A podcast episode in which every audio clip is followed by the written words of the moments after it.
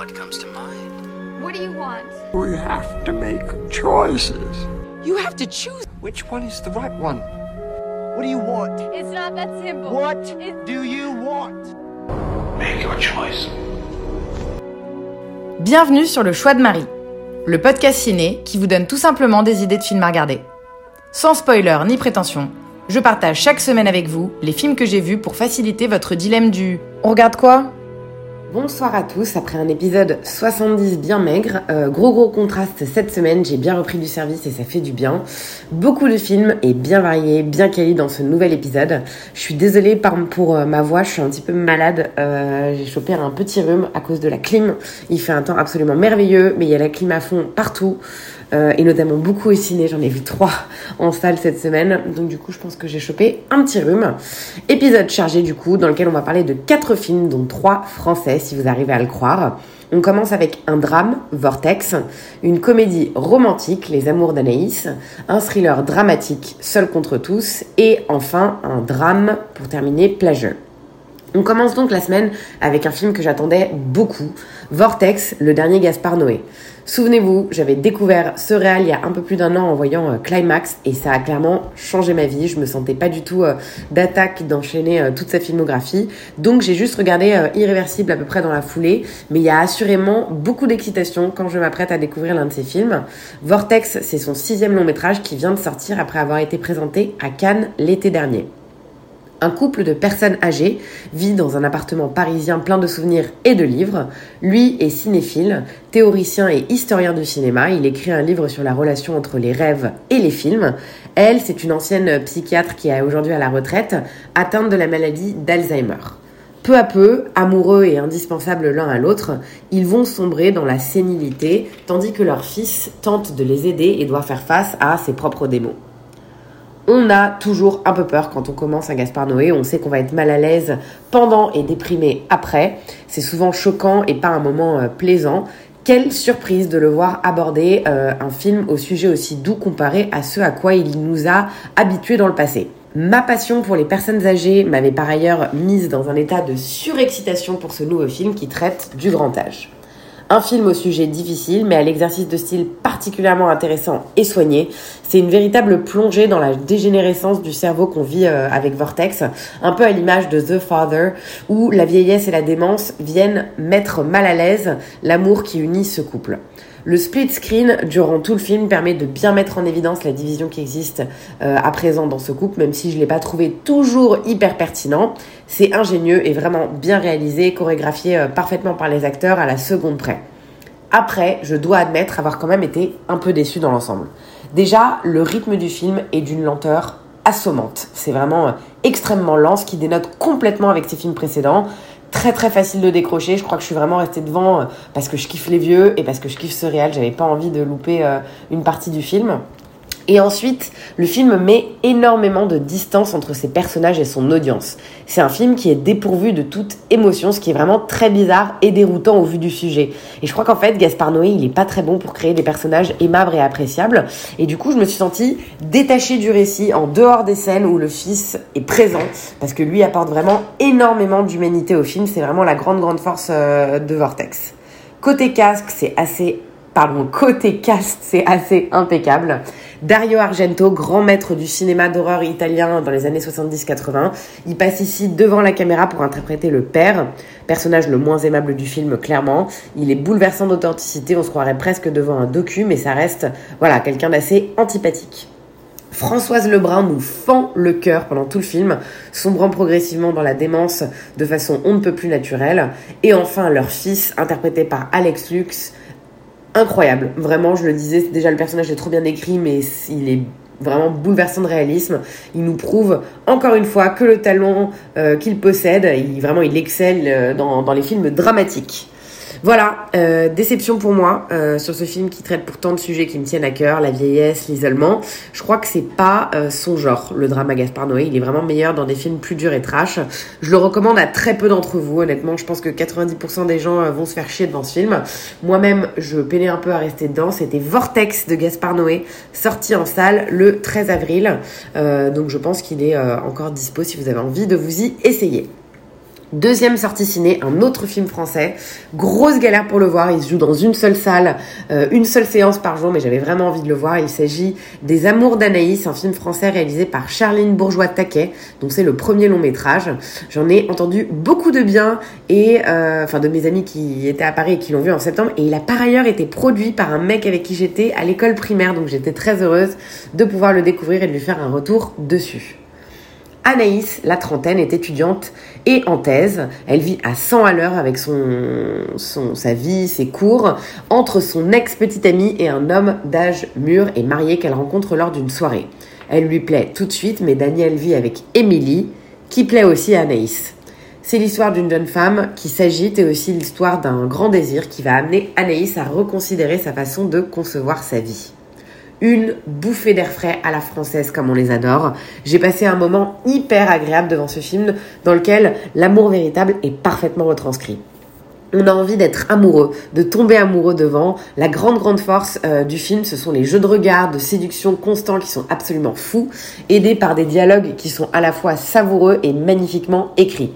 Dans ce portrait d'une jeune femme qui se cherche, mais qui penche pour le plaisir et le désir plus que la raison, le film s'éloigne pourtant très vite du simple triangle amoureux sans pour autant perdre de son charme et nous propose une réflexion plus large sur la conception de la vie. Ça fait penser un peu à du Marivaux, c'est agréable, c'est léger, sans pour autant que ce soit un film inoubliable qui deviendra culte.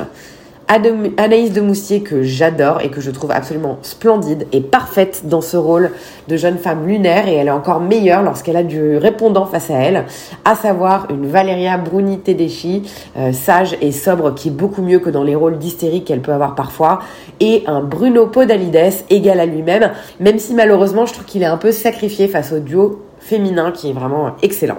Voilà, un des excellents moments de ma semaine, les amours d'Anaïs. Je vous le recommande à tous si vous êtes en quête de légèreté et de feel good. C'est vraiment un très joli film. Il est dispo en streaming sur Canal pour les abonnés ou bien sur Orange, Apple TV et Univers Ciné en VOD. Je crois que mardi, du coup, lorsque j'ai vu Vortex, j'ai été déçue de la non-violence du film. Je m'attendais à un Gaspard Noé un peu vénère quand même, et du coup, j'ai décidé de m'en mater un vrai. Je me suis intéressée au tout début de sa carrière, en fait, au début des années 90, et j'ai maté son premier moyen métrage qui s'appelle Carnet. Il est dispo sur YouTube. Il date de 91 et raconte l'histoire d'un boucher chevalin de la région parisienne. Il séduit une ouvrière bobineuse qui disparaît peu après la naissance de leur fille Cynthia. Le boucher élève donc seul son enfant. Les années passent et le boucher continue de laver sa fille comme si c'était un bébé, mais elle a grandi et il se retrouve aujourd'hui à devoir réprimer sa tentation de l'inceste. Bon, c'est Gaspard Noé, donc c'est dark, vous vous en doutez, ça prend un tournant euh, badant. Eh bien, ce film, euh, Carnet, sera suivi euh, d'une suite en 98 qui s'appelle Seul contre tous, qui sera le premier long métrage du réal. Le boucher euh, revient et le film reprend brièvement ce qui s'est passé dans le carnet et raconte ensuite le drame d'un ex-boucher chevalin se débattant seul contre tous dans les entrailles de son pays. L'histoire est contée avec euh, quasiment aucun dialogue mais surtout la voix off du boucher. Gaspard Noé a eu énormément de difficultés à réunir les fonds nécessaires à la réalisation de ce premier long métrage, refusé par toutes les chaînes de télévision. Il a dû le financer lui-même, ce qui lui a pris 5 ans, parce que forcément le court métrage était hyper trash. En dépit d'une audience assez confidentielle au moment de sa sortie, Seul contre tous a depuis acquis un statut de film culte et est rattaché à ce que des critiques étrangers ont par la suite qualifié de New French Extremism. On y voit clairement une inspiration pour des films beaucoup plus hardcore euh, qu'on a pu voir par la suite dans le début des années 2000. Pardon, je pense au film d'Alexandre Aja ou encore Martyr, Frontières qui ont permis à la France d'exister vraiment sur la scène de l'horreur. Et vous savez que c'est un genre que j'affectionne, donc je suis très fière de toute cette euh, vague de cinéastes. Écoutez, je me suis absolument régalée, moi, devant Carnet et Seul contre tous. Comme d'habitude, c'est franc, honnête, presque gerbant, mais ça rend le film et surtout son personnage hyper authentique et ça, j'adore. En fait, c'est assez horrible, on est mal pendant tout le film, mais je pense vraiment que c'est important de pouvoir tout ressentir au cinéma. Je le vois comme tous les films en fait de Noé en fait, euh, plutôt comme une expérience cinématographique éprouvante et désagréable euh, qui nous met extrêmement mal à l'aise ce film. Euh, il procure une multitude d'émotions allant du dégoût à la haine en passant par la peur et je trouve qu'un film qui procure autant d'émotions, même désagréables, ça ne peut être qu'un film réussi. Et j'avoue que j'aime bien aller explorer ce type de sensations moi. C'est euh, personnel du coup, on est loin d'être sur un film euh, que je conseille à tout le monde, mais c'est vraiment, euh, c'est vraiment très bien si vous êtes amateur du genre. C'est c'est éprouvant, euh, ça passera pas pour tous. Il y a même un warning à un moment, un message de 15 secondes qui laisse le choix au spectateur d'arrêter de regarder parce que la suite va être trop hardcore. La photographie est parfaitement soignée et plus angoissante à chaque plan. C'est délectable visuellement malgré les horreurs qu'on y voit. Philippe Naon, qui joue euh, du coup le rôle du boucher, est magistral et tout le film repose sur lui. On sent que, euh, que c'est vraiment un homme à bout, dépassé par cette société. Tout le monologue est brillant, choquante vérité euh, que tout le monde pense mais que personne n'admet. J'ai lu par ailleurs que Gaspard Noé avait envisagé de faire le film euh, complètement silencieux. Il a ensuite réécrit la VO en trois jours. Putain mais quel génie. Et euh, tous les autres personnages sont aussi très très crédibles dans leur rôle. Certains sont même de véritables personnes qui racontent leurs histoires et livrent un témoignage à Gaspard Noé.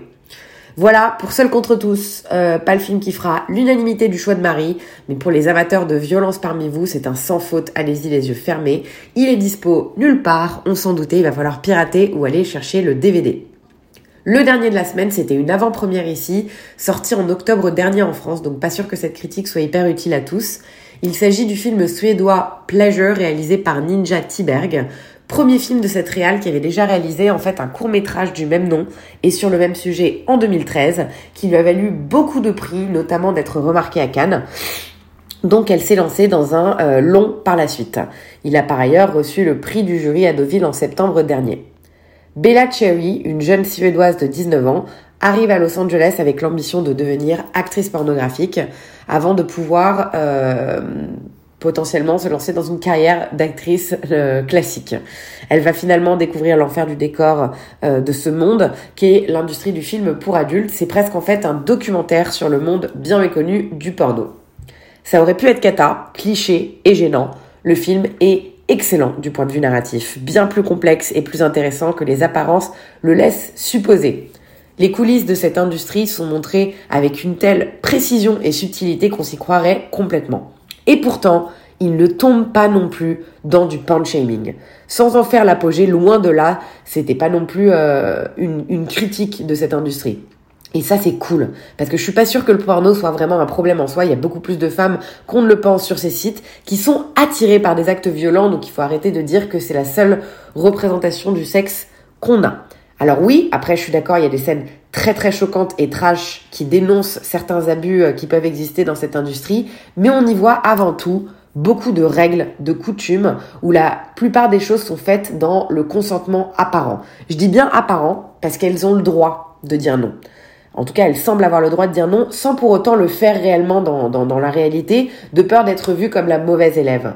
Mais 80% du cast du film est composé de professionnels de l'industrie, des acteurs, des actrices, mais aussi Mark Spiegler, pardon, qui est l'un des grands pontes de l'industrie pornographique, c'est l'un des plus gros producteurs, qui est aussi un agent euh, qui est connu pour avoir énormément d'actrices euh, à son actif euh, qui font des choses très très hardcore, mais elles ont toutes accepté d'être dans le film. Euh, donc si c'était réellement une critique, je suis pas sûre qu'elles auraient euh, elles-mêmes présenté et que lui-même aurait accepté d'être dedans euh, pour euh, donner une image vraiment négative. C'est vraiment réaliste et c'est ça que j'ai apprécié.